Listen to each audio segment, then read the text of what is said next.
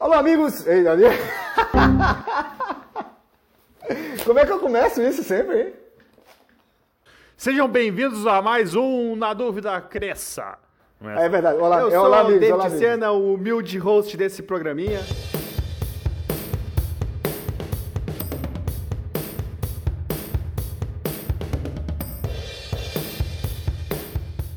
Olá, amigos! Sejam bem-vindos a mais um Na Dúvida Cresça Cast. E hoje nós temos um assunto muito interessante. Nós vamos falar sobre as 29, rei- 29 regras, né, leis, do Peter Diamandis. E o Peter Diamandis, que é engenheiro, médico, empresário americano, né? Ele é muito conhecido como fundador e presidente da X-Prize Foundation e também executivo da, da Singularity University. E o que é mais factível dele é como esse cara está relacionado e envolvido com o crescimento como um todo da tecnologia. E os três livros dele, eu tive a oportunidade de ler, de já ler dois, falta só o último agora, que é Abundância, Bold, que é tecnologias exponenciais, empresas exponenciais, e o futuro é mais rápido do que você pensa, eles realmente fazem você parar para pensar para que lado a tecnologia está indo, para que lado a evolução mundial está indo. Então hoje a gente escolheu falar exatamente sobre essas 29 leis, né, e que ele cunhou e que ele utiliza na- nas, na- nas empresas dele, nas coisas que ele faz no dia a dia. E como sempre, nós temos hoje convidados especiais, sabem tudo sobre Peter Diamantes, tudo sobre Singularity University, que é o meu amigo André, Marcelo e o Felipe. Então fala aí, amigos, o que, é que a gente vai falar hoje? Hoje eu tô aqui de ouvinte premiado, cadeira VIP, para aprender com o meu sócio David sobre o assunto de hoje. E aí, pessoal, aqui é o André e o Marcelo acabou de roubar minha fala, então só pra não ficar em branco, Casper, Casper, é o Casper. Já que eu fui zoado a semana toda já, né?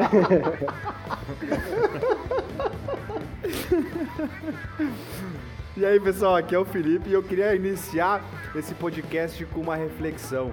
A burocracia é um obstáculo a ser superado com persistência, confiança ou um trator quando necessário. Ah, isso é verdade, isso é verdade. Isso aí é é uma das leis do Peter Diamandis.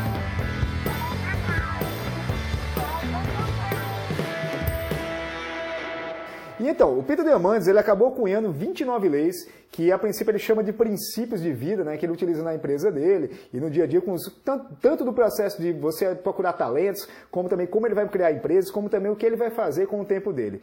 E para que não ficasse muito grande para esse nosso podcast, eu acabei aglutinando, aglutinando alguns princípios em, em outros subprincípios, que ficou assim. A gente separou em 10 os os 29, que ficou como resolver problemas, como pensar grande, como ter hubs e projetos, como experimentar, fazer over delivery, encontrar melhores maneiras de resolver as coisas, encontrar outras maneiras de resolver, se movimentar rápido, ter paciência, a importância da paciência e como crescer o nosso mindset. Então, no primeiro bloquinho que a gente criou... Parece que eu tô vendo um mantra da nossa empresa aqui, David. Ah, é verdade, tu vê? ah, cara, eu sou um cara estudioso, eu, eu procuro pessoas mais inteligentes que a gente, né? Pra gente montar. Agora eu acabei de descobrir que aqueles quadrinhos que a gente recebeu a primeira vez da empresa não foi o David Exato. que fez. Ah, mas nunca foi, né, cara? Eu sempre, sempre eu, eu- eu me- me baseio em pessoas mais inteligentes, né? E para iniciar o nosso podcast, a primeira parte que ele vai falar dos, das 29 leis do Peter Diamandis vai ser sobre a Lei 1 e a Lei 15. A Lei 1 ela fala assim: quando tudo estiver errado ou se tiver alguma coisa errada, simplesmente conserte isso. E para o inferno com a lei de Murphy, né? E se tem uma roda que não está funcionando muito bem, que ela está rangendo, simplesmente reponha ela, tire ela do lugar e reponha. Isso significa, o que ele quer dizer com isso aí, é você resolver os problemas assim que eles aparecem. E quando ele fala em relação à roda, ele fala tanto quanto a tecnologias quanto a pessoas. Se você percebe que no seu empresa, na sua instituição, tem pessoas que não entregam o necessário, ele defende que hoje em dia, com a tecnologia que nós temos disponíveis, com a capacidade de falar com as pessoas, depois que venderam o LinkedIn, depois que inventaram, algumas vão dizer- pessoas vão dizer o Tinder, né? Você pode simplesmente substituir aquela roda que não está funcionando. E nesse conceito, Resolva os seus problemas. Você não tem, não tem mais a desculpa de dizer que não tem mais recursos, porque com a tecnologia atual você pode realmente fazer diferença nisso. E agora, nada mais do que válido, quando a gente está passando agora pelo processo do coronavírus, né, que a gente consegue fazer tudo remoto, as pessoas conseguem, a gente pode contratar pessoas como freelancers, consegue fazer a diferença. Então, realmente, os problemas de antigamente não são os mesmos problemas de hoje. O que, é que vocês acham sobre isso? É, isso re- resume o que é uma empresa, né, David? A empresa ela é uma resolvedora de problemas. E a gente sempre teve muito esse pensamento aqui, né, cara? Como é que a gente pode resolver o problema do nosso cliente? Então, ao invés de ficar dando desculpa, como muita gente, ah, mas eu tenho esse problema aqui e eu acho que ele não é meu. Né? Por exemplo, ah, tive um problema com o meu fornecedor que vai resultar numa entrega não tão boa para o meu cliente. Ah, mas não, o problema não foi comigo. O problema foi no meu fornecedor. Cara, para o teu cliente não importa. É, ele está vendo a tua empresa, independente de quem é a culpa né, do, do problema, né? Como diz o Homer Simpson, a culpa é, é minha e eu coloco ela em quem eu quiser. Cara, independente de quem é a culpa desse problema, a responsabilidade de resolver ele, entregar algo é, transparente para o teu cliente, que não, que não transpareça que aconteceu algum problema, é tua. Tem que entregar um, já puxando a outra lei, né? Puxando um, é, entregar um over delivery para o teu cliente. Sempre, sempre, Exatamente. independente de problemas que aconteçam. É esse é que é o conceito, porque senão você, no final das contas, se você absorveu aquele primeiro cliente, então o cliente é seu e toda a sua cadeia de produção está voltada para isso. A segunda área que a gente aglutinou aqui em três leis eh, foi pensar grande, específico e compaixão. A gente aglutinou três leis. É a lei 4 que ele fala, que é comece pelo topo e assim vai trabalhando de cima para baixo. Então pense sempre grande, depois vai, vai dividindo em subprodutos para que você consiga manejar aqueles subprodutos ou, sub, ou submissões, né? Para você conseguir chegar no seu, no seu objetivo principal. Sem um objetivo, sem um target, né? Você sempre vai errar se você não souber onde você está atirando. E encontre alguém ou alguma coisa pelo qual você morreria. E se você morreria por isso, você vai viver para isso também. Seria a lei 4, a 24 e a 29. E o que a gente entendeu por isso é, primeira coisa de todas, é, depois que você resolveu o problema de alguém, é você pensar grande. Até onde você quer levar a sua empresa? Até onde você quer levar a sua vida? Pensar específico. Poxa vida, se você não, tiver, não tem um alvo, você não sabe onde você quer chegar, não sabe quando você quer chegar, nem o que você quer alcançar, simplesmente você não vai, vai ter dificuldade para chegar, para saber se você está vencedor, se esse time está ganhando. E por último, tem uma paixão pelas quais você viveria por isso ou morreria por isso. Porque quando você tem paixão, você fica até de madrugada, até de noite gravando podcast com os amigos, né? Sexta-feira à noite, sexta, a gente aqui. Na sexta ainda. Gravando com os amigos. E o que é que vocês entenderam desse bloco que a gente aglutinou? Cara, eu tô vendo que cada vez mais eu acho que o, o esse tal de Peter Diamantes trabalhou aqui um tempo com a gente de estagiário e saiu contando nossa cultura para todo mundo aí. Mas, cara, é, é, isso é muito real, David. A gente é, quando a gente volta um pouco atrás, até esse, esse, último final de semana, a gente teve uma imersão aí da empresa com o pessoal. E, pô, foi muito massa. E, cara, exatamente esses pontos que tu tá falando aí, a gente comentou lá. É, quando a gente falou, por exemplo, é, lá, eu lembro antes da gente te conhecer também, David, eu, o André e o Marcel, eu, o André e o Marcel durante a trajetória ali, a gente sempre imaginou, cara, a gestão DS como, pô, vamos fazer negócio fora, um dia a gente vai levar a gestão DS, vai ser internacional. A gente sempre pensou isso, sabe? Sempre pensou onde é que a gente poderia chegar. Claro, a gente começou pequeno naquele momento, mas sempre pensando muito grande. Quando a gente te conheceu, cara, é, a gente conseguiu começar a traduzir esse pensamento num, num, alvo, né? Que foi, pô, a gente tem todo esse mercado aqui é, focado nos médicos, dentro desse, dos médicos, o subnicho ali, é, o teu, né, David, de cirurgião plástico, dermatologia, que foi o que nos deu um, um up super grande, assim. E, cara, só que nada disso faria sentido pensar grande, é, ter um nicho bem definido para o negócio se a gente não tivesse paixão pelo que a gente faz, né, cara? Hoje, até o, durante a, a, a, imersão ali, eu, eu comentei sobre isso, cara, que hoje a gente vive o nosso sonho que a gente pensava lá 4, 5 anos atrás. É o que nos move, assim, talvez... É, às vezes o cara tem uma grande ideia, tem um, pô, tem um baita de um produto na mão, até um processo bom, mas o cara não gosta do que faz. Chega um momento em que ele vai bater no teto e não vai querer passar dali. A gente talvez por algum tempo a gente não tinha um grande produto, a gente não tinha um grande alvo, um target, né? Mas a gente sempre foi muito apaixonado e queria, res, queria resolver aquele problema, queria crescer. Então, pá, faz total sentido assim dentro da trajetória da empresa também. Não, é, essa que é a lógica. É que é, é a gente resolve o problema, a gente pensou grande, tá, sempre pensa grande, quer aumentar muito cada vez mais. A gente é específico e se apaixonou pelo nosso, pela nossa paixão, né? pelo que a gente quer fazer resolver. E, poxa, tu vê que realmente as leis do Peter Diamandis fazem muito sentido para qualquer empresa e para pessoas, né? O terceiro bloco que eu separei para gente é o bloco fazer projetos do tipo hub, projetos que conversem entre si, né? E isso ele aglutinou, eu aglutinei duas leis que ele coloca na sequência, que é se quando lhe derem a escolha, pegue as duas escolhas, não, não escolha entre um e outro. E múltiplos projetos, projetos múltiplos, vão levar a múltiplos sucessos de acordo com o Peter Diamandis. E ele defende, utilizando os exemplos como ele mesmo, que tem mais de um projeto, tem a X-Prize, tem a Singularity, e tem também todas as viagens que ele faz, ele faz aquelas viagens antigravitacionais. Ele defende o fato também de outro sócio em outros projetos que ele tem associado, que é o que é o Elon Musk, né, com a Tesla, com o, a, a, a, cidade, a cidade solar, né, e com os outros projetos que está associado. como também o Richard Branson, né, que tem mais de 300 patentes diferentes da Branson. Então ele acaba dizendo que esse papo de você escolher entre um e outro, é, com o objetivo ou com a desculpa dizendo que você tem que focar, é o seguinte, se for sinérgico, se, se os seus projetos eles conversam entre si, faça os dois.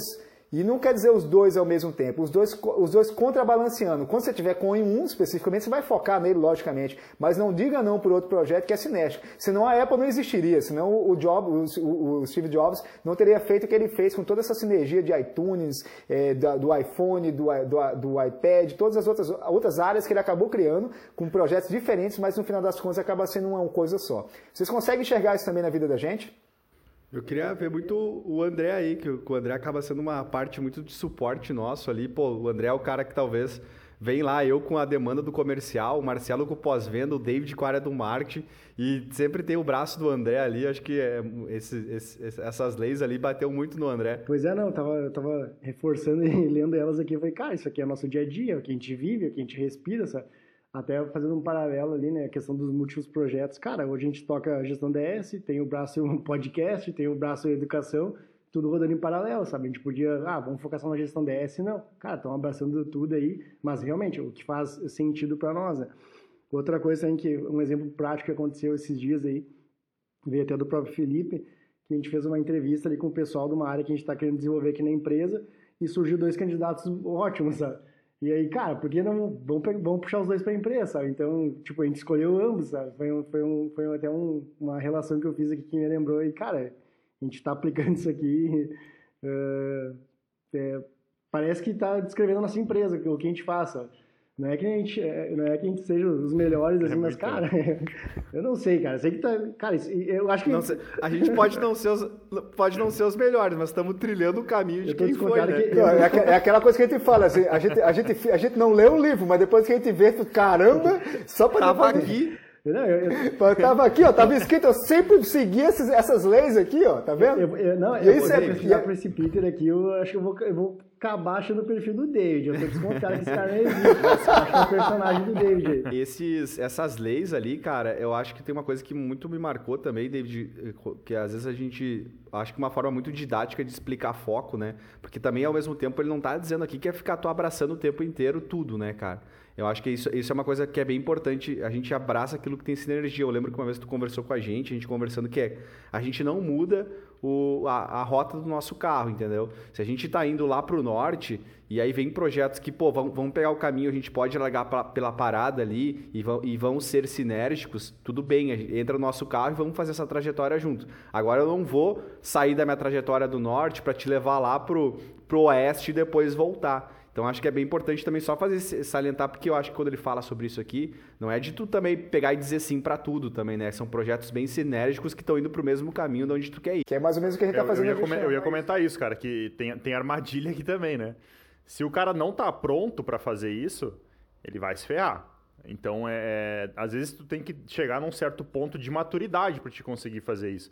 Talvez se a gente tivesse tentado fazer e pegar alguns projetos sinérgicos que a gente pega hoje, há um tempo atrás, talvez a gente não fosse conseguir fazer. Então, não, mas, gente tentou também pessoas... e não conseguiu rodar, né? Oi? A gente tentou também e não conseguiu rodar. É, e a lógica toda é exatamente uma, uma essa. equipe maior, pessoas, pessoas que te dão é, essa liberdade de tu conseguir alcançar e que tu confia, como tu falou lá no começo, né, David? É, que ele fala, coloca um sócio no, numa spin-off, algo assim. Então, aí funciona. Mas agora, quando tu não está pronto para isso, muito cuidado. Então, quem está nos escutando, cuidado quando for, for dar esse passo. Exatamente. Não, é, e a gente é um exemplo vivo, né? Até, até a gente tá, assim, como software estabilizado, a gente não tinha começado o braço de educação. Depois começou, agora a gente vai começar o braço de fintech. E é tudo interligado para o mesmo cliente, só que primeiro se solidifica um lado e o outro. Mas a gente sempre teve isso na, na, na pauta e a gente fez os nossos experimentos, que é o outro bloco que estão abrindo para a gente agora. O quarto bloco que eu separei, que é a experimentação eterna, é, eu peguei cinco leis dele, três leis, né? No caso, a quinta lei seria faça, pelo, faça by the book, né? faça de acordo com as regras, mas seja o autor do seu livro. Né? Isso aqui é o processo de experimentação. Depois, a melhor maneira de você prever o futuro é você criando o seu próprio futuro.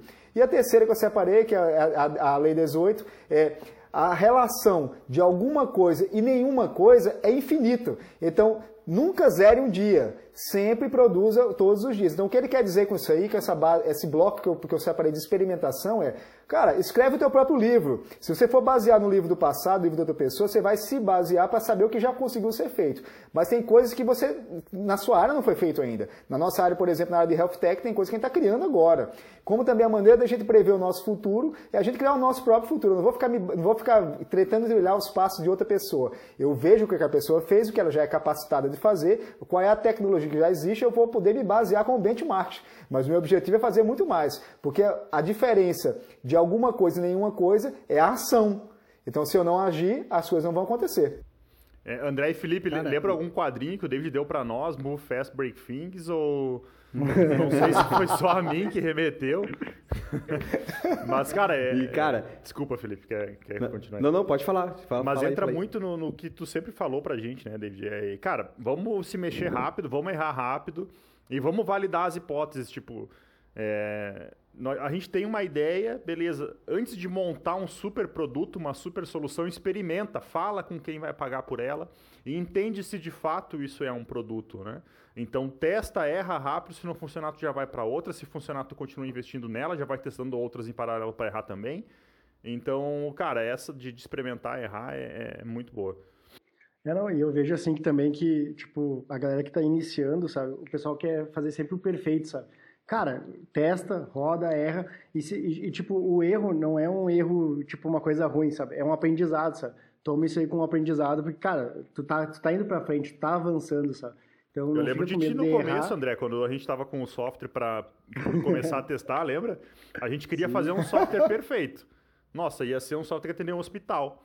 E aí o André chegou pra gente, cara, não adianta, a gente não vai liberar nunca isso aqui. Vamos fazer o básico e vamos colocar a rodar e dali sim a gente consegue andar. Tu lembra, André? Lembro, lembro sim. Não, e o, e o legal é que isso já cola, essa parte da experimentação já está colando com a outra, outro bloco que eu separei, que é do over delivery, né? Que é o efeito wall, que é algo que a gente utiliza muito na, na nossa plataforma, no nosso dia a dia, na parte de atendimento ao cliente, né? Como a gente atende no suporte, como a gente que isso tem muito a ver com over delivery, né? Que é fazer uma empresa como o SAIS, ou até na educação agora, fazer as empresas de educação. Não sei se vocês sabem, mas a gente acabou de ganhar um prêmio da Eduz, tá? Só para vocês saberem, já tô. É, é. Quem está no podcast está ouvindo agora de primeira mão, que os guris também não sabiam. É, foi, a gente ouviu, da, as empresas da área de saúde, a gente é a, é a pioneira, é a que tem mais, é a que teve mais performance na plataforma inteira.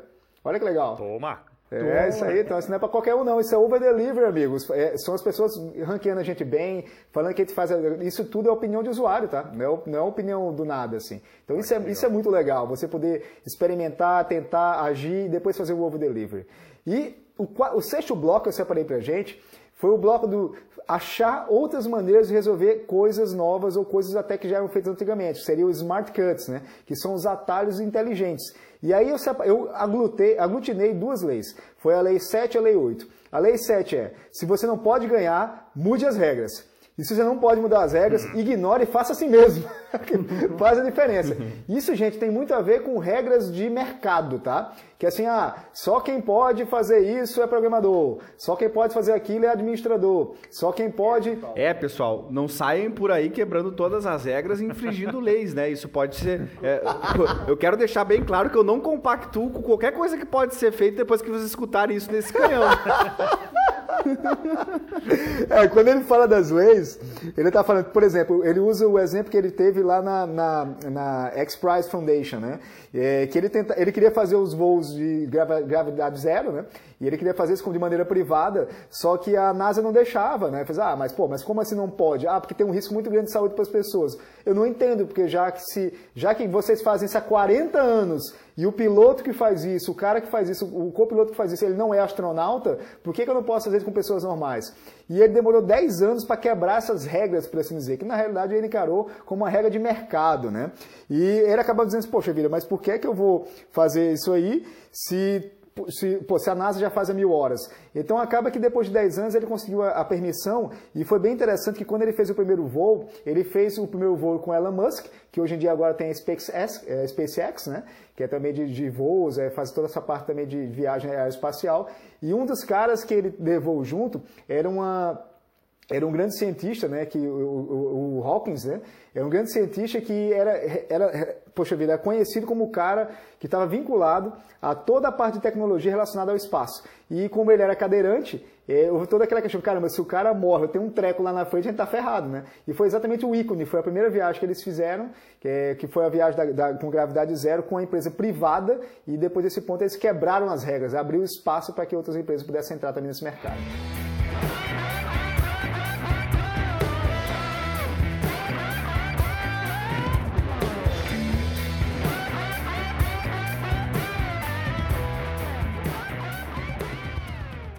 Dentro disso, David, a gente tem uma, um, acho que um ponto bem, bem marcante, ao menos para mim, que depois o Marcelo me falou, assim, ao longo da nossa trajetória, que a gente não precisa ir muito longe, né? A gente fala aí de, de foguete, de espaço, mas, cara, isso acontece no dia a dia e mudam, às vezes, o, o, a história de, de, uma trajetória, né? Eu lembro que quando a gente foi para Porto Alegre, acabou te conhecendo, quando a Dani conheceu a gestão DS achando que era tua e deu toda aquela confusão. Ah, eu me lembro bem dessa história. Quase apanhei, cara. a gente, a gente passou lá primeiro no centro clínico da PUC, né, cara? E a gente estava acostumado, pô, a gente vinha, vinha do interior, tudo muito tranquilo de fazer as coisas. Pô, chegava com um folder lá, passava, passava de clínica em clínica e a gente chegou lá em Porto Alegre, né? Chegou no centro clínico da PUC, a primeira coisa que a gente viu uma catraca, né? O cara, pff, catraca, foi passar, cara, o que, que vocês estão fazendo aqui? Não, a gente veio entregar uns folders. Não, não pode. Como assim não pode, cara? A gente sempre entregou o folder todo. Não, aqui não pode, você tem que marcar a hora. E aí a gente, puta, cara, e agora, né? 400 consultórios para passar e aí a gente sentou lá fora, tá, mas como é que a gente pode fazer? Tem um telefone aí. Aí a gente pegou e ligou para um telefone de quatro, um, um para cada andar, né? E acabou passando em todos. Então, já que a gente não podia, a gente acabou tentando dar um jeito de mudar as regras ali, né? E, e cara, não foi, a gente não fez mal para ninguém. A gente ligou, realmente a gente jogou dentro do jogo, só mudou um pouquinho as regras ali para conseguir chegar, né? E cara, e são pequenas coisinhas assim que eu acho que marcam muito a trajetória, né? A gente brinca muito do é mais fácil pedir perdão do que permissão. Que permissão, é. Porque é muitas vezes assim, né, meu? A gente, pô, não quer fazer nada, não quer, porque não sei como é que o outro vai pensar, o que, que vão pensar de mim. Então, acho que é, é muito bacana, ainda principalmente para quem, o pessoal que nos escuta aí de startup, cara, acho que vale muito a pena é, focar também um pouco nessa, nessa lei aí.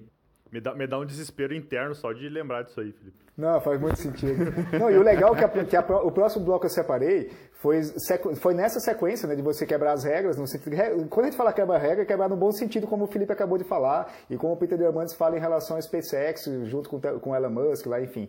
É, e a outra, a, o outro bloco que a gente separou foi vinculado a como pegar, como utilizar ações alavancadoras, né? ações que façam diferença para você.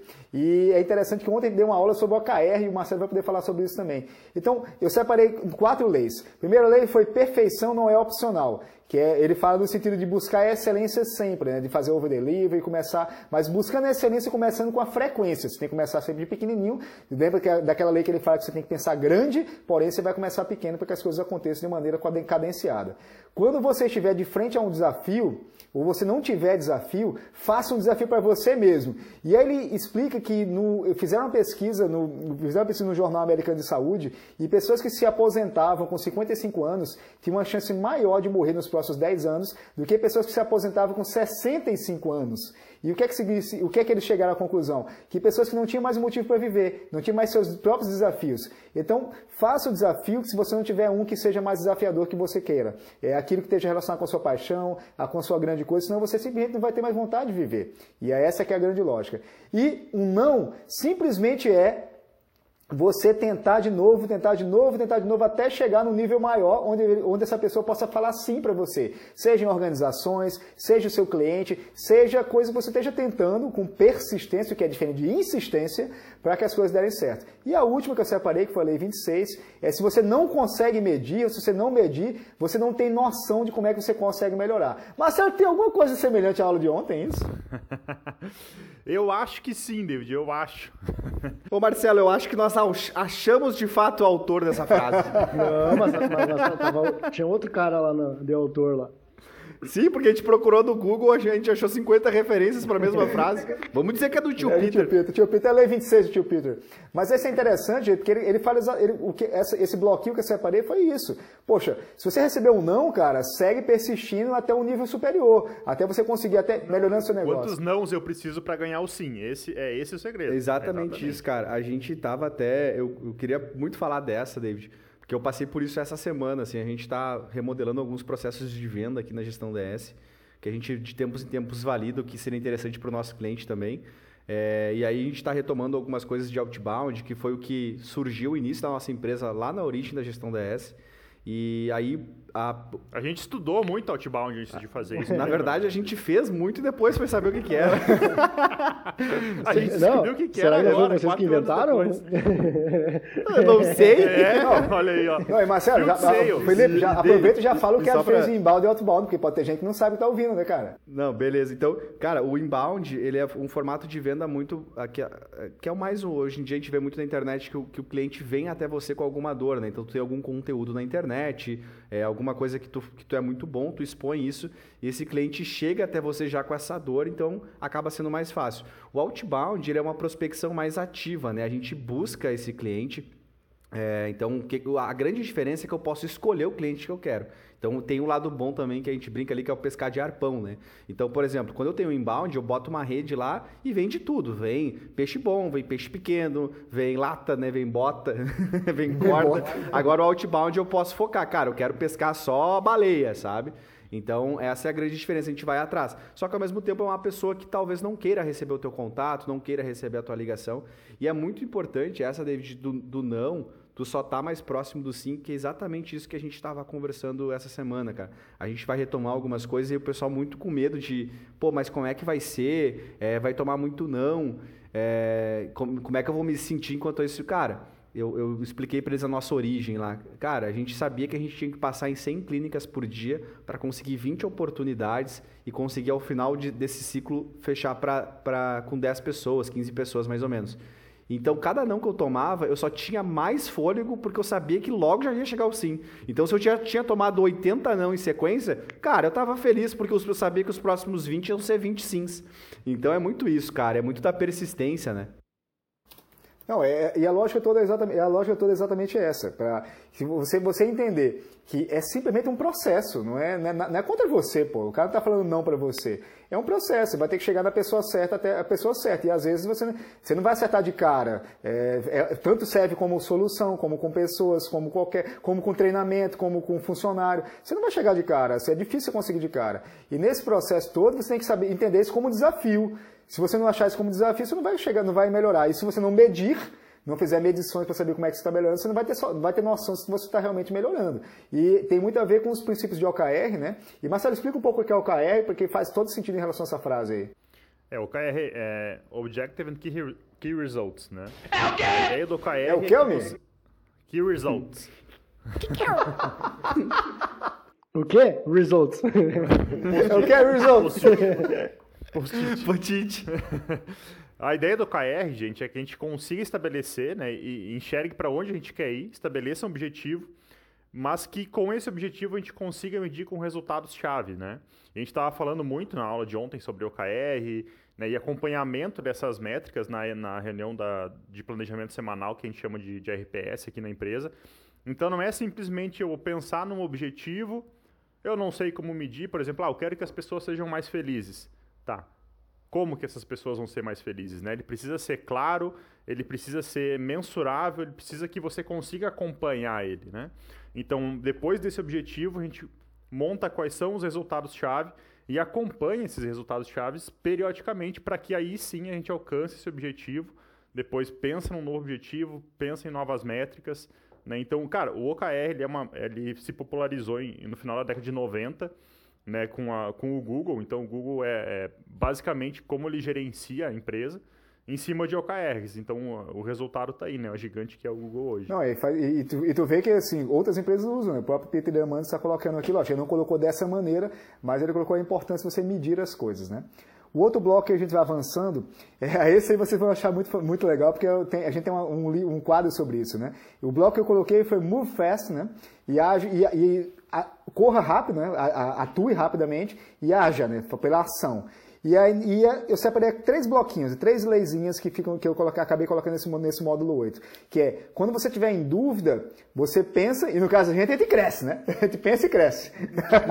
Roubou a fala do André, David. Pô, pois é, cara. Não, mas e assim, o, o David é o Peter. Ah, é, é, olha quando tiver em dúvida, e assim, quando... pense. Não, quando tiver dúvida, cresça. Exatamente. Quando esse negócio de pensa, o caramba, a dúvida, pense em crescer. Acho que ele, ele, separou uma partezinha desse ali, que é o, esse é a lei 13 dele, que é, inclusive, por acaso, é, minha, é meu, meu número de sorte, tá? O 13. O outra lei que eu botei nesse bloquinho foi por que andar se você pode, se você pode correr, né? Então, se você está com medo de quê? Se você pode correr, você tem capacidade e condições de correr, é aquilo que o Marcelo falou. Só corre se você tiver condições. Mas se você tiver condições, está com medo de quê, pô? Está com medo de tomar não, como o Felipe está falando com o pessoal do Outbound? Corre, ué, faz e pronto. Faz se você tem condições e faz e pronto. Que era aquela frase máxima que o Kennedy falou em relação ao homem da lua, né? É, por que, que nós vamos levar um homem para a lua? Porque nós podemos fazer isso. Se nós podemos fazer isso, vamos fazer. A, a, outra lei que eu separei nesse bloquinho foi a 16, que é quanto mais rápido você se move, mais o tempo passa devagar e mais você vive. É aquela ideia que parece que você viveu várias vidas numa vida só. Conhecemos esse sentimento. É. Quando você olha para trás, você assim, caramba, a gente lançou curso, lançou a empresa, e agora está fazendo fintech, e agora a gente aumentou o número de pessoas, mudou a sede. Eu, como a gente viveu nesse ano, né? E olha quem está no ano de crise, o ano de, o ano de corona, quantas, quantas coisas aconteceram. E, logicamente, a mais conhecida de todas, que é o mantra do Vale do Silício, né? Fale, ce, falhe cedo e fale frequentemente que é o mantra de você fazer sempre experimentações, que tem toda a ver com as outras leis, que é, você, você vai fazer by the book, fazer um livro, faça esse o seu livro, que é o livro da experimentação eterna, tentativa eterna. Não tenha medo de errar, porque não tenha medo de errar, porque a única certeza que você vai ter é que você vai errar. O que você não sabe é quando você vai acertar. Um dia você vai acertar se você for persistente o suficiente até passar pelos erros, que cada erro nada mais é do que você um pequeno acerto cada vez mais próximo. Né? Isso tem outras leis também relacionadas a isso, que é, é fale sempre, fale frequentemente e fale para frente, né? É, caia para frente. Se tiver de cair, cai para frente, pelo menos você cai com a cara no chão, mas anda um pouquinho mais. e eu acho que é muito importante essa também aí, David, que a gente estava falando da questão de falhar. É, inclusive a gente estava falando, discutindo, em, a gente tem uma prática aqui na empresa que é do one-one também, de conversar com cada um do, do, do, time, né, das pessoas do time para entender um pouco mais de como é que tá a cabeça e tal. E às vezes constantemente, principalmente da galera mais nova que entra no time, é, tem essa preocupação muito de falhar, é, tipo, de, de errar, enfim, eu, e eu sempre gosto muito de, de, de falar sobre isso, que o Marcelo também já falou outras vezes, é, até acho que em outro podcast sobre isso, cara se tu não tá falhando, se tu não tá errando, é porque tu não tá tentando fazer. É, porque tu tá naquela mesma zona de, de conforto é, quem não erra, meu, é porque não tá tentando algo novo, não tá tentando ir para frente. Faz nada tu diferente. Vai, é isso tu aí. não vai nunca cair para frente desse jeito, né? O que não pode, acho que é muito importante também, é a gente não continuar cometendo os mesmos erros. A gente precisa aprender com eles e não uh, melhorar isso e não errar novamente pela mesma coisa. A gente sim pode o tempo inteiro errar por coisas uh, diferentes que, que a gente percebe que a gente está avançando, né? Então acho que isso é muito importante, cara, principalmente no caminho do empreendedorismo ou como pessoa, cara, quantas coisas a gente deixa de fazer por medo de falhar, por medo do que vão pensar da gente. É, Pô, mas se eu fizer isso, não, não, não, é, não vou ser bem visto. Cara, se tu não tentar, velho, tu nunca vai saber o que tu pode alcançar lá na frente, né? A gente até conversou sobre isso esses dias que, pô, as pessoas elas têm, elas preferem se apegar naquilo, no, no pouco que tem, com medo de tentar fazer algo a mais e buscar algo maior, né? Então, é, até tem uma frase que o David fala que eu não lembro bem como é que é, mas as pessoas têm mais medo de perder, tem mais medo de perder tudo do que de ganhar, de ganhar tudo. Exatamente, cara. e é tudo. muito assim, é uma coisa que eu vejo cada vez mais, ainda mais nas gerações que estão vindo, assim, é da, de, dessa coisa de, da gana, sabe, David? De querer vencer, de querer ir pra frente e saber que errar, cara, é totalmente parte do processo, senão tu nunca vai avançar. A gente tem que mudar esse, esse paradigma do, de que o erro é feio. Né? A gente vem né, desde a escola, do, da ensina, do ensinamento dos nossos pais, cara, não pode errar nunca. E a gente, quando cresce, percebe que quanto mais erra, mais chance de acertar a gente tem, né? Então... É, é, que, é que a pessoa acaba entendendo que o erro é dela, e não é, cara, o erro é do processo ou naquele foi naquele caminho para conseguir fazer um objetivo X. Não, tá, não, é, não faz parte da identidade da pessoa. O problema é que quando a pessoa entende que o erro é dela, tipo, ela é, é uma pessoa errada e não ela fez uma ação que cometeu um erro. É aquela diferença de eu, eu ter vergonha e eu ter culpa, né? Se você assim, ah, eu tenho vergonha disso, pô, por que você tem vergonha disso? Não foi, isso não está relacionado à sua identidade, está relacionado a um ato que foi realizado por você. Então a culpa é sua. Se a culpa é sua, você tem todas as condições de resolver e tentar novamente, e tentar novamente até acertar. O, a questão toda, e isso é cientificamente comprovado, né? Quando você entende que o erro ou a falha é sua, tipo, eu fali a empresa, eu perdi uma prova, eu não sei o que, eu sou um, eu sou um falhador, né? eu, sou, eu sou um fracasso, aí ralou, porque você já, já impregnou em você, né? Você já, já entendeu aquilo ali sendo relacionado a você. E não, cara, na esmagadora maioria das situações, você não é uma pessoa falha, você não é, pessoa, você não é um fracasso, você teve um fracasso. E aí você aprende com aquele fracasso e tem um segundo, tem um terceiro, tem um quarto, tem um quinto, tem um quê. Aí tem um sucesso estrondoso no décimo primeiro e todo mundo. Tu vê, né? O Andrezinho ali, cara, de uma hora para outra o cara deu certo. E os outros dez fracassos anteriores? É, não, mas isso eu acho que vai muito da questão de, de, de tu também estar disposto a aceitar. Por exemplo, assim, ah, ah logo que a gente começou a gestão DS, eu trabalhava numa empresa, eu estava estável, beleza.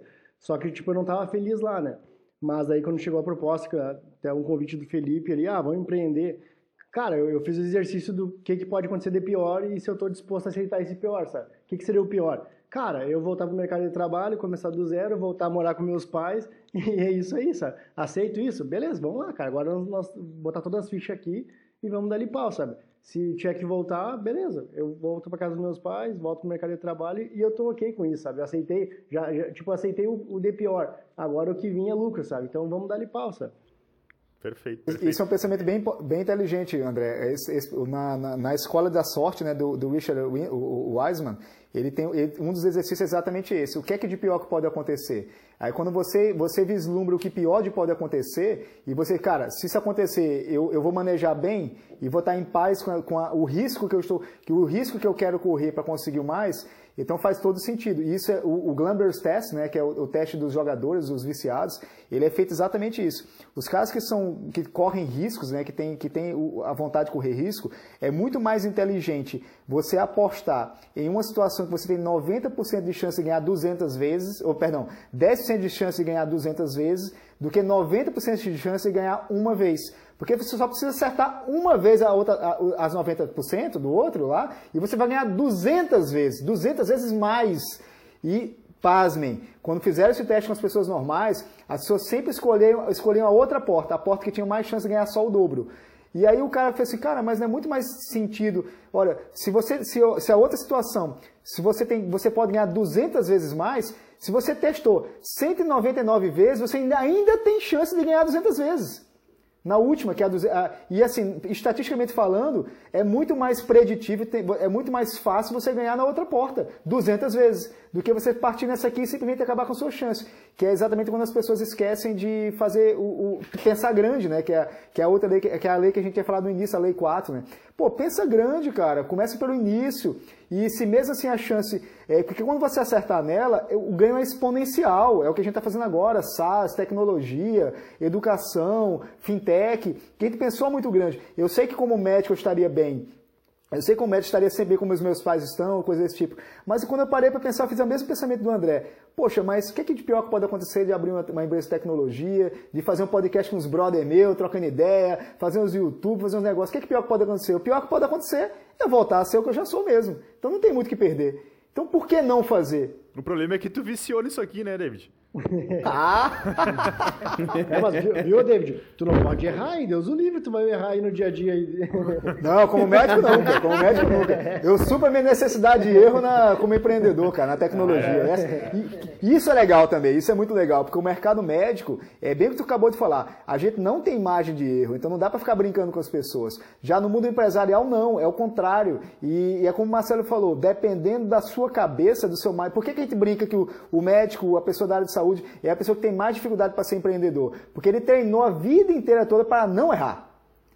E na, na empresa é o contrário, na empresa você, você tem que errar. Então, é, eu, eu, na realidade, para mim, esse aqui é como se fosse um saco de pancada. Sabe quando o cara está com raiva, vai bater um saco de pancada? O mundo empreendedor é exatamente isso. No empreendedor, eu, eu consigo experimentar, consigo fazer diferença, consigo correr, consigo break things, consigo pensar grande, consigo resolver problemas, que problemas esses que eu consigo escrever o livro da nossa empresa e não baseado no livro do passado.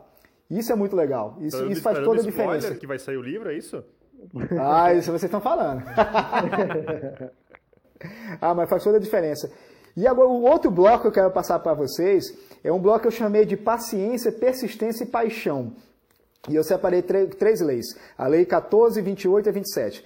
A 14 ele fala assim: paciência é uma virtude, mas a persistência é o ponto onde o sucesso se transforma numa bênção. O 28. A burocracia é um obstáculo que deve ser conquistado com a persistência e a confiança. Mas se for necessário, a gente passa com a escavadeira por cima. Essa o Felipe adorou, né? E o 27 é o, o que é o recurso mais é, valioso do mundo é a persistência associada com a paixão humana. O que é que vocês acham dessas três leis? Cara, aqui é o que diferencia o empreendedor que vai dar certo do que não vai, né? Pra mim é. Aqui é, essa, aqui é onde é separa os homens dos guri, como é. diria aqui no sul. Cara, é isso aí, né? Porque quando a gente começa um negócio, né? Me lembra muito aquele. A, a tua aula de quarta, David, que é. Não sei que dia a pessoa está escutando no nosso podcast, né? De repente tá em. De repente tá a gente tá gravando na sexta-feira à noite, tá? Todo mundo aqui 14 bebendo água, ninguém 2020. tá bebendo cerveja. De repente a pessoa tá, tá fazendo... no ano 30 de, de, de epidemia, né? De pandemia. Quem sabe daqui a pouco a gente, é a gente, na verdade, virou as 33 leis da gestão DS e hoje em dia estou escutando esse podcast. Não, exatamente, os, os, novos unicórnios e o pessoal está tentando levantar a ficha dele. O que, que esses caras faziam no passado, né? Não tem! É, mas me lembra a tua aula, David, que tu falou do dominó, né? E que é aquele dominó que é 66% do tamanho, né? Exatamente. Ele, ele, derruba, consegue derrubar o próximo, então tu começa com um dominó pequenininho, que derruba o próximo, que é um pouco maior, que é um pouco maior, e lá no final tem um dominó gigante. Então, é, isso tu só consegue com a persistência, né? Então, quando o Felipe fala que a gente estava passando lá no, de porta em porta, batendo no, no hospital da PUC para conseguir falar e que passou lá na, no escritório da, da, tua esposa, cara, aquilo era, um, era o primeiro dominózinho que a gente estava passando, pequenininho, e hoje, cara, a gente está alcançando um dominó muito maior e, daqui, e lá na frente vai ter um gigantesco. Né? Então, é, mas isso só é possível pela persistência, de entender que aqueles pequenininhos iam nos trazer para um, um, bem muito maior, um objetivo muito maior que é hoje. Então, pensa grande, mas entende que no dia a dia a gente precisa de ações pequenas para depois chegar naquela grande, né? E, cara, eu, eu considero 100%, David, isso aí também, porque eu acho que isso a gente acha que só tá aqui hoje, cara, por causa dessas, dessas regras aí que a gente nem conhecia, mas já considero pacas. É, é, eu acho que os guris conhecem aqui, eu, eu, até um tempo atrás eu tinha no meu celular uma frase justamente sobre isso, cara. Que, pô, às vezes se fala em talento, né? Mas quantas pessoas talentosas já falharam, né? Não conseguiram ir adiante. Às vezes se fala em educação, mas, pô, quantos educadores dizem que fazem alguma coisa e no dia a dia não fazem, né? Ou dali a pouco também se fala em, em ter dinheiro ou ter a, abundância nessa parte, mas, cara, isso não, não é tudo e, e só pelo dinheiro as coisas não vão para frente. Mas dificilmente tu, tu conhece alguma pessoa que não conseguiu ir, adi ir adiante quando é muito persistente, sabe? No final de tudo, eu acho que é o que é muito que fica, muito aquele negócio do rock balboa, sabe, cara? Não é quanto soco tu dá, mas é quanto tu tá disposto a apanhar e continuar em pé. Cara, é muito Nossa, então, cara, pra, pra mim faz total sentido aqui. Total meu, sentido. É, aqui é o divisor de águas. Tu pode vir com o talento que tu quiser, tu pode vir com o estudo, com a grana que tu tiver, mas é aqui no momento em que, quando bater forte em ti, meu, é a persistência que vai te segurar. É, o mercado só dá uma, né, Felipe? Ele vai, ele vai dando em ti, ele vai dando em ti e, cara, a gente não cai, a gente vai ficar de pé. Não, Os guris são teimosos. E existe uma diferença de insistência para persistência, sabe? só para ficar claro exato, aqui. Exato. Ah, o, o, o, vamos usar esse exemplo da PUC lá que vocês foram, foram atender lá, na, foram deixar os panfletos. Insistência seria ficar brigando com o cara da portaria, o cara da, crata, da catraca lá. Fez, ah, mas eu quero porque em Santa Maria eu consigo, que ali eu consigo. Você fica insistindo, fica insistindo, pedindo, cara, cara, não vai entrar e pronto, cara, vou chamar a polícia. E persistência é você dar um passo para trás, olhar, tá, o que é que eu fiz e não deu, erra, e não deu certo? E não deu certo por quê? É, ah, não deu certo porque tinha, um, tinha um, um, um, cara lá na frente, lá que não deixou tal. Mas se eu fosse anunciado por alguém, será que seria outra opção? Aí é persistindo. Você está persistindo com o seu objetivo, mas não está insistindo com a sua ação. É totalmente diferente. E levando em conta o que o Marcelo falou e o, Felipe em relação ao Rock Balboa lá, faz todo sentido também cientificamente. A Angela Ducahan, que é a, a, autora do livro Garra, né, que é um livro, que eu tenho, um livro meu de cabeceira, ela faz até uma, uma fórmula matemática. Ela bota assim que talento, a pessoa talentosa, né, que nasceu com algum talento específico, né, é, vezes esforço é igual a habilidade. E habilidade vezes esforço é igual a expertise é, barra sucesso, né? que seria o equivalente a sucesso. Então, na, na, no, no frigir dos ovos, na, na, ordem matemática, seria mais ou menos assim. O expert mesmo, aquele cara top diferenciado numa área específica, ele é igual a, a sua habilidade vezes o esforço, vezes o esforço elevado à segunda potência. Então, o que é que significa isso? Significa que o esforço é muito mais importante do que a sua habilidade. Só que uma pessoa com talento que se esforça, ela vai ser mais, ela vai ter mais performance que uma pessoa que não tem talento que também se esforça igual. Então, dependendo da lógica toda, a gente volta porque ela, olha, engraçado que às vezes ficam indo e voltando, né? Aquela outra lei que o Peter Hermann também fala, que é quando você não, você não ama uma coisa, você não amaria, você não morreria ou viveria por aquela coisa, você não tem a paixão suficiente para ter esforço suficiente. E se você já tem alguma, algo que você já ama, que você tem alguma habilidade para trabalhar com aquilo ali, a chance de você dar certo naquilo que você ama, você já tem habilidade e vai, e vai persistir em cima disso é muito grande. Então, por que é que você vai ficar inventando e fazer outras coisas pela cabeça da outra pessoa? Porque a pessoa fala, ah, vamos investir nisso que isso aqui dá sucesso, vamos investir naquilo ali porque isso aqui é melhor. Que aí voltamos para outra lei lá, que é totalmente diferente de quando ele bota naquela lei inicial que a gente já falou, que quando você tem duas opções escolha as duas, só se as duas são sinérgicas. Tá? Se as duas não são sinérgicas, aquele que, exemplo que o Felipe falou, de, ele tem que fazer parte das, do, das, do caminho para a sua estrada para chegar no ponto B. Porque se for um ponto C, cara, não tem nada a ver com o seu ponto B, você vai migrar, vai sair daquilo ali, e aí a sua persistência, na realidade, virou, você desfocou. Você está correndo para todo lado, está seguindo o sonho de outras pessoas, você não está utilizando seu esforço, sua persistência de uma maneira passional, de uma maneira com paixão, e nem está tendo a paciência para deixar esse processo, esse processo maturar. É, faz sentido para você saber que a paciência é algo importante em relação à persistência? Cara, primordial. É primordial. O, tem dois pontos aí também, David, que eu acho que uma coisa que quando se fala em persistência, poucas vezes eu escutei assim, e, mas a persistência, além da paciência, cara, faz com que a gente também. Ela tá muito ligada à criatividade. Às vezes, pô, o que, que, que tu puxou criatividade, Felipe? Mas eu acho que é muito. Pô, tô curioso agora, essa eu quero ouvir. É, mas, cara, é, é, muito isso, sabe, David? Quando a, a diferença também entre a insistência e a persistência, né? É, é justamente tu falou, cara, a insistência seria tu ficar dando soco na, na ponta de faca e tu saber que não vai ir para frente. Mas aí quando tu junta a questão da paciência de racionalizar sobre aquilo e pensar algum modo novo de resolver, cara, por exemplo, a gente ali não, não foi na correria, na, cara, vamos só fazer alguma mexer o que a gente tinha ali na hora, pensamos ali, cara, e se a gente ligar para onde de cada andar e ir, sabe? Então, às vezes a gente pensa que a persistência só, e a grande parte do tempo a gente só liga a ela a questão do esforço, né? Pô, de ser mais esforçado e tal. Mas o cara que consegue também é, fazer esse exercício mental, né? De ter essa paciência, de buscar essa criatividade, tá totalmente ligado a essa parte da, da, da persistência também. E uma coisa que eu gostaria de muito de salientar nesse bloco aqui, David, que é uma coisa que eu, que eu, eu, eu particularmente aprendi muito contigo, assim, cara, que por isso que eu escolhi essa, essa frase para iniciar o podcast, ali, da questão da burocracia é um obstáculo que exige persistência, confiança, mas se precisar a gente passa de trator por cima. Cara, isso a gente puxou muito de ti, sabe? Às vezes é, uh, tu é um cara que é muito pra frente, né, cara? Paciência ali, talvez, de todas aqui, é uma virtude que tu tem que estar tá sempre exercitando.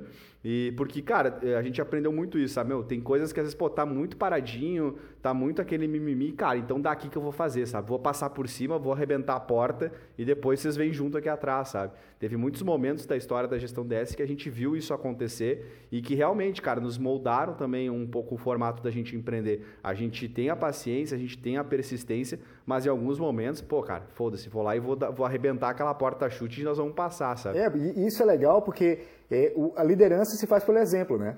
Porque se chega assim, ah, é, é, aquela, aquela lógica, da, aquela lei das, da, das, das rules, eu ia falar, das regras, né?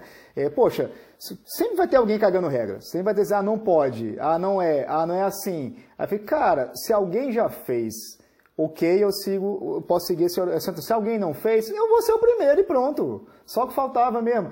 Assim, a, a, o impossível só é impossível enquanto não foi feito. É aquele um não, você vai acumulando os não, vai acumulando, vai acumulando, vai acumulando, sobe em cima de todos os não e depois pega o sim. O sim é a estrela que fica na, na árvore de Natal, sabe? Lá no finalzinho. Você vai subindo em cima das bolinhas do não. E quando chega lá no final, isso é que eu chamo de persistência. Porque quando você sabe o que você quer, você sabe o que você quer e o, e o grupo lhe dá apoio, né? Você consegue ser um líder melhor, você consegue correr atrás melhor. Mas você tem que saber o que você quer e saber que isso é um processo de paciência com persistência e paixão. Se não houver os três ingredientes, não vai rolar. Porque você pode ter a paciência maior do mundo, mas você não persistiu, na realidade você está esperando a coisa cair no seu colo, não vai rolar.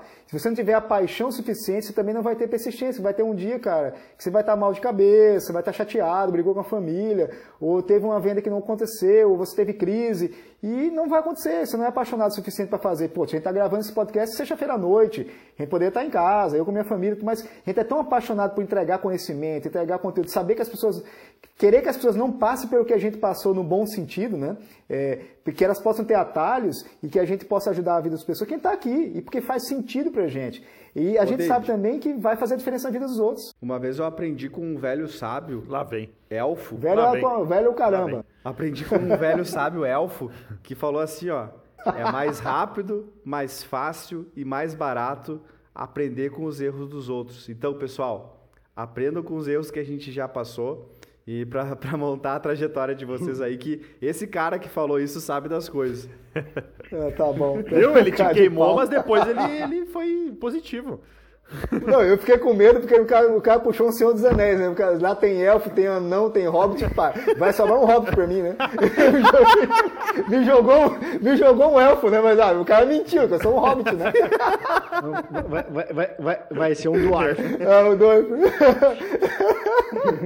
Não, e é lindo que a gente se queima nesse podcast, né? Mas tudo bem. Ah, cara, a gente, a gente é feliz, cara. Isso aqui é paixão, cara. Ah, mas se eu não mas puder... é por isso que tem uma não, audiência que a gente tem. Ao menos no meu contrato ali, que era o contrato da estrela, eu podia, tava liberado pra fazer o que quisesse. O contrato de estrela. tu vai tomar outro gancho, Felipe. Cara, seis ah, horas. parei, parei, parei. Quase oito horas da noite e tem que ouvir isso ainda. O último bloco, que é um bloco que eu, eu montei, esse bloco foi o maior, né? É o bloco do construa o seu, o seu, o seu mindset de crescimento, que é, o, na minha opinião, o mais importante de todos. Então eu separei cinco regras, assim, cinco regras dentro dessas 29 do Peter Diamantes, que é a regra 19, que é acha um jeito de você se incentivar, né? E aquilo que você incentiva cresce. A, a regra 20 é: se você pensar que é impossível, então vai ser, mas só para você.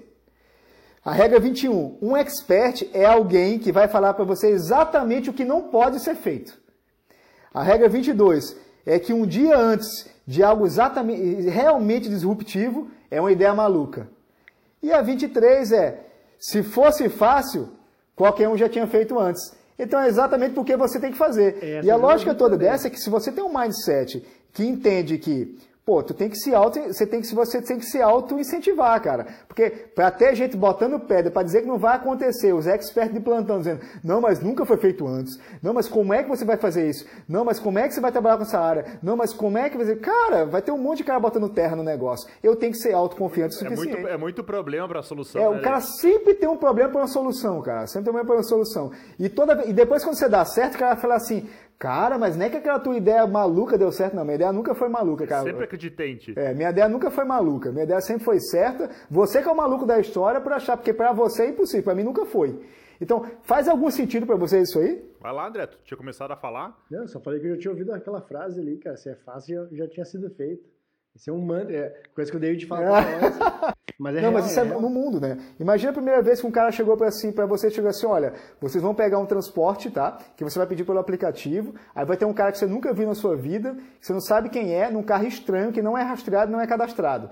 Ou você vai dormir na casa de um cara que você nunca ouviu falar na vida também, que é pelo aplicativo, e você vai chegar lá, vai ter uma cama já pronta para você, ou um sofá, e às, vezes, e às vezes pode ser que você veja esse cara ter na vida dele normal na casa dele. Ou também você vai chegar assim, olha, você que alugava, alugava fita e chegava VHS, você não vai precisar mais disso, vai ver tudo pelo seu celular, inclusive a menos de 10 reais. Ou também você vai perceber que você vai fazer uma, uma reunião, como a gente está fazendo agora pelo Zoom, mas gravando, todo mundo falando, tudo sendo gravado, e depois vai virar um podcast que é uma rádio, que é de graça, qualquer um pode fazer, e você não vai gastar nada por isso. Isso é tudo ideias malucas, ideias disruptivas. Ideias que em algum momento alguém disse que era impossível, ou que você estava quebrando alguma lei, a lei dos rádios, a lei dos Ubers, que era a lei das táxis, a lei dos hotéis, a lei do que, que era tudo reserva de mercado. E agora o que, que a gente está fazendo? Como também alguém fica no nosso vídeo dizendo que a telemedicina é ilegal, em janeiro era ilegal, agora em março e agora em março, depois do corona, ai que bom que a empresa de vocês oferece telemedicina e oferece todo isso. Ai, agora a gente é bom. Ah, ai, que bom que agora tudo é online. Ai, que ah, agora a gente é bom. Então, assim. Isso era exatamente o que eu queria. Do, da, dentro das leis que eu queria, que eu queria citar ali, cara. É, principalmente para quem vai empreender, cara, vocês podem se preparar para isso, assim, para as críticas das pessoas mais próximas de vocês é, às vezes até da família, dos amigos, assim, a gente tem passagens aqui na nossa trajetória que eu lembro, cara, assim, é muito legal falar isso porque aquela, principalmente aquela questão que um dia antes de ser feito ali, meu, era uma ideia louca, né? Eu lembro lá do início, assim, quando a gente, sei lá, tinha 10, 20 uh, clientes pagantes, assim, a gente conversando com um amigo nosso, eu e o Marcelo, e ele nos olhando, tá, meu, mas e aí? Tipo, vocês não conseguem nem viver com esse dinheiro, sabe? E, e a gente Pô, pra, pra nós pra fazia muito mundo, sentido, to... né? Cara, pensava como, cara, cara como todo, que tu é... não enxerga o que tá acontecendo, sabe? Os nossos, os nossos colegas, tipo, terminaram faculdade, tipo, pô, entraram em vários processos trainees, o pessoal é, foram para empresas grandes e tal. E a gente na, focando na, naquela ideia ali, e o pessoal, pô, mas esses cara, e tá aí, sabe? Aí depois de um tempo, ah, pô, começaram, ah, que legal, meu, massa do que está acontecendo, né? E aí, cara, mais recentemente, é, esse mesmo amigo apareceu aqui é, um dia na empresa e falou assim, pô, pois é, meu, eu tô pensando em empreender. então isso é muito foda, cara, porque assim, ó, num dia é, é, aquela frase que tu sempre falou pra gente, cara, eles, eles vão te chamar de louco, aí um dia eles vão, vão falar assim que sempre vira o potencial em ti, né? E vão querer ser teu amigo. Então, isso é, isso é muito real, meu. Essa é uma, é uma lei, assim, que é, pode ter 100% de certeza que vai acontecer, as, as pessoas mais próximas de ti vão te colocar em xeque. É, mas só cabe a ti e aí volta um pouco naquele outro ali, a persistência. Não, né, e só para ficar claro, tá? As pessoas. E, gente, quando eu falo pessoas próximas, o Felipe fala pessoas próximas, são pessoas próximas mesmo. É tua esposa, teu pai, tua mãe, é, são os amigos, amigos da infância. Ah, mas são por três motivos clássicos, tá? Primeira coisa. E não é pelo mal, David. Exatamente. Claro, eles né, querem te proteger. Tava, não tava pelo eles mal. querem te proteger. Exatamente. O que, que acontece? Como na cabeça deles não faz sentido nenhum, eles querem evitar o seu sofrimento. Então, esse é o primeiro ponto. Eles querem evitar o seu sofrimento porque na cabeça deles não faz sentido. Ponto dois. Eles têm medo. Eles se colocam no seu lugar. Quando tu dá um conselho para alguém, tu dá um conselho para o seu eu do passado. É, é, é, simplesmente assim, você nunca dá um conselho para outra pessoa, você está aconselhando para você do passado, uma coisa que você se ferrou, você errou, e você agora sendo mais velho, você quer dar para outra pessoa para que ela não passe pelo que você passou. Então é uma coisa boa também. Ela está com uma boa índole. Então chega assim, olha, isso não vai dar certo porque para mim não deu certo. Ou para mim eu não me vejo nunca dando certo para mim.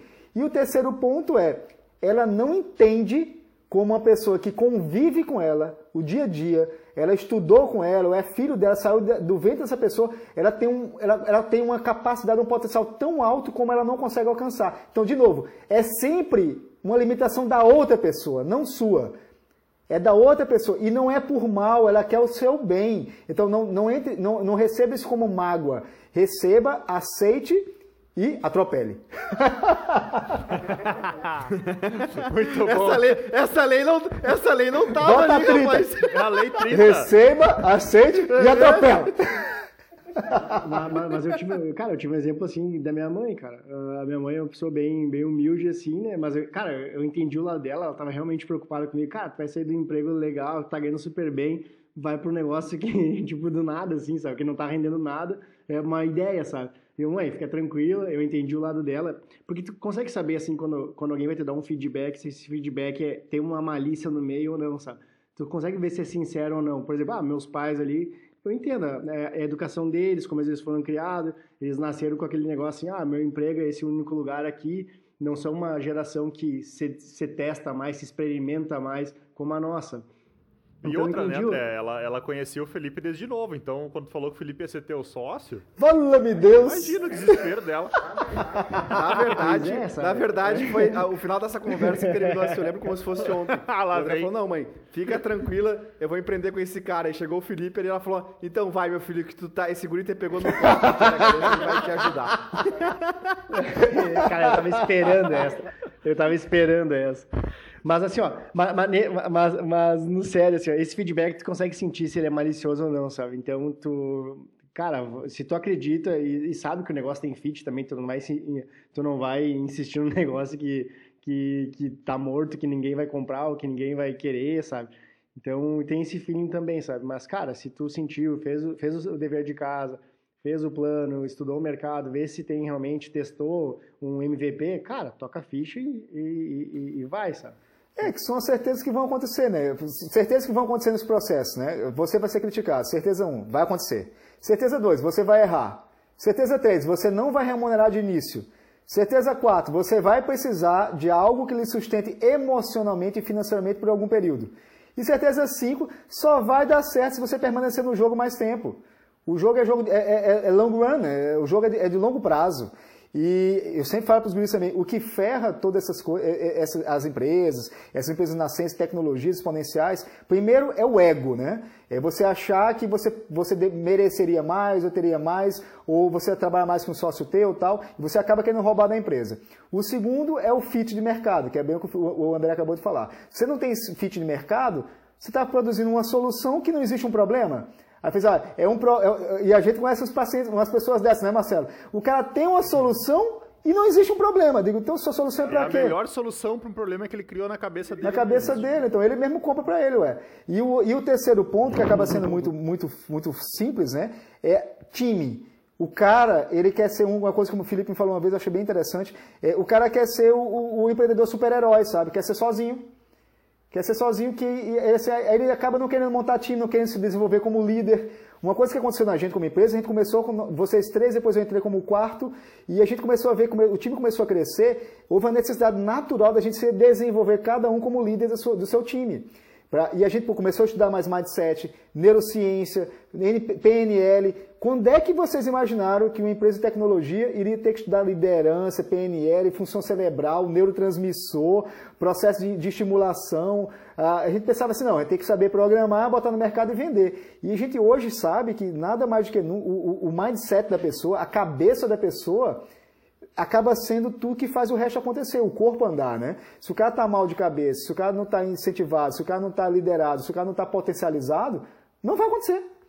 Então, isso é uma coisa que a gente começou a entender no meio, do, no meio da empresa. E hoje, com 30 e tantas pessoas como colaboradores, os freelancers por fora, com três braços diferentes acontecendo simultaneamente, a gente querendo bater a nossa meta do, do- do- a nossa meta do moonshot, né, que é crescer 10 vezes mais em um período curto, é, só é possível se a gente tiver as nossas próprias leis, nossos próprios princípios, saber que o mindset da gente tem que ser setado para crescimento exponencial e saber aguentar as críticas, saber aguentar o, o ego, né? Que quando a gente começa a ter sucesso também, também vem isso. Ah, eu sou foda. Não é, cara. Você simplesmente está fazendo as coisas certas agora, mas vai errar amanhã porque você está tentando sempre. E seja humilde o suficiente para saber que você não é ninguém. Você só está tendo o privilégio de errar para poder acertar amanhã novamente. Coisa que eu, como médico, por exemplo, não tenho. Eu não posso fazer isso, nunca vou experimentar com um paciente meu. Mas na empresa a gente é obrigado a experimentar. A gente é obrigado a money to burn, né? queimar dinheiro para fazer coisas diferentes. A gente é obrigado, não tem que ter pena de queimar dinheiro se é para fazer 200 vezes mais, que é aquele experimento. Aí tu fica com medo de tudo. O medo, o medo nunca levou ninguém a- adiante.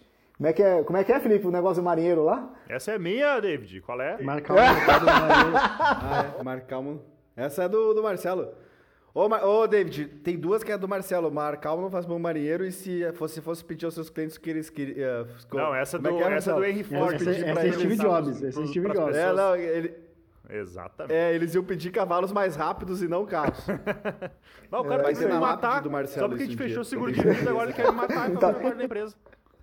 Tá louca, mas pô, mas tu tá valendo um milhão que eu tô sabendo, já vi ali. Eu sei o de vocês não, não esqueça. Ah, isso aí, isso aí. Ó, cara, a gente fechou já uma hora aqui no nosso podcast, passando pelas 29 leis do Peter Diamantes, e eu queria que vocês escolhessem uma só que mexeu com vocês. Assim, eu tenho a minha aqui. Qual foi a que mexeu mais contigo, André? A que mais mexeu contigo e por quê? Não, pode pular aí que eu tô lendo elas agora. Ah, o André Eu vou, eu vou, eu vou, eu vou. Vai. É, até porque eu tô ficando sem bateria do notebook, pode ser que eu caia a qualquer momento. É, então eu já vou usar isso na lei que eu escolhi. Se alguma coisa pode dar errado, conserte. Vai pra inferno Murphy. É isso aí, a Cara, primeira, a primeira eu lei do eu Peter tenho muito, Eu tenho muito isso comigo, assim, gente. Cara, eu não aceito muita desculpa, assim. Se tu não fez, é porque tu não priorizou, como tu fala, né? Ah, não tive tempo. Cara, não tem muita desculpa, assim. Se tu não fez, é porque tu não tava dando prioridade para aquilo, é, é porque realmente foi um erro teu, então não tem muita desculpa, assim. Por que que tá desse jeito? Então conserta, não vai pro inferno, Murphy. E se eu ficar sem bateria, eu já consertei o meu erro aqui de não ter pegado o carregador, falando primeiro. O cara, já, o cara mete uma lei, pede desculpa, ainda bota essa em, em o cara, o cara é um artista, né, cara? Chama pra Globo esse cara, Deus do livro. Tô empolgado com a aula de ontem. Eu tô sabendo, ó, tu tá, tá, tá evoluindo, tá evoluindo. E aí, Eu achei que Felipinho? tu ia pegar a lei do, do medida, aquela que não pode ser medida. Fala aí, Dezinho. Não, a minha eu vou fechar, calma, que a minha tá com a carta na manga, deixa pra mim. E na dúvida, ah, não! E na dúvida, Casper? Não, ia ser o, ah, não, a minha lá. ia ser o 13, ó. Quando estiverem em dúvida, cresça, não pensa. ah, estragaram minha mágica. A minha, David, eu queria, eu queria dedicar ao melhor time comercial desse Brasil. Ah, Que é, que é o time comercial da gestão DS, que o não é só. É, significa que tu só tá chegando mais próximo do próximo passo, que é o sim que a gente vai chegar. Queria dedicar essa lei aí pro meu time, pro Moisés, pra Marina, pro Marcelo e pra Brenda, que são os caras que recebem a maior quantidade de não todos os dias e correm atrás desse sim. E também pra Luísa, pra Ana e pra Gil, que estão startando esse processo aí de outbound. Que vão escutar muito não e não esqueçam disso, cara. Vocês só estão mais, mais, mais próximas do sim. vou falar o meu então Marcelo, pro Andrezão fechar. O meu, eu peguei o 16. Eu ia pegar o 13, mas o André eu sei que tá gostando do 13, eu vou pegar o 16. O 16 é, quanto mais rápido você se movimenta, quanto mais rápido você faz as coisas e faz as coisas acontecer e adquire essa capacidade de se estar confortável com a velocidade, se mudar e se, e se adaptar, mais lento o tempo passa. E automaticamente você vive mais. As pessoas têm muito a busca de viver mais, querer mais. Todo mundo quer longevidade, viver os 90, 100 anos. Então, você pode viver mil vidas em uma única vida. Se você tiver se propor a não ter medo de fazer o que você é capaz de fazer, que você tem paixão de fazer, você tem persistência de fazer. Então eu fico com a 16. Mova-se rápido, faça o tempo passar mais devagar e viva mais assim. E Andrezão, fecha aí pra gente, parceiro.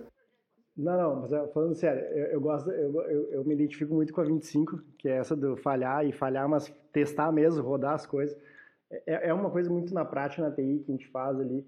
Ahn, eu sou um cara muito mais, é, muito mais prático do que teórico, então eu respeito muito a teoria, mas na TI é um negócio que a teoria, assim, tipo, é para ter um conhecimento, mas a prática, é, cara, assim, é um abismo de diferença.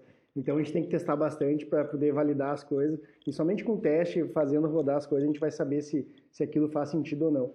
E para fechar, né? Não dá para deixar escapando, né? Que seria a 13 também, que quando estiver em dúvida, a gente cresce. Ah, moleque! então, meus amigos, é isso aí. O André, ó, ó, eu não sei, mas eu acho que o André tem que virar o, o fechador, o, o oficial Ah, desse eu, tô, eu voto também, eu voto também. Eu voto nele, eu voto com certeza. É, tem que ter sempre uma frase do nosso grande pensador. Ô, André, agora, agora vai vir. Ó, se, André, se a, nossa, a 13. au- se a nossa audiência pedir que tu seja fechador, tu tá ralado, velho. Que é tu mesmo, tu se vira nas frases depois. Só, só não, só não vai abrir o chat e falar quando digitar assim, que nem ontem na aula. Ei, meu Deus, o David falou assim. Ah, eu vou fazer isso, na tua aula eu vou fazer isso.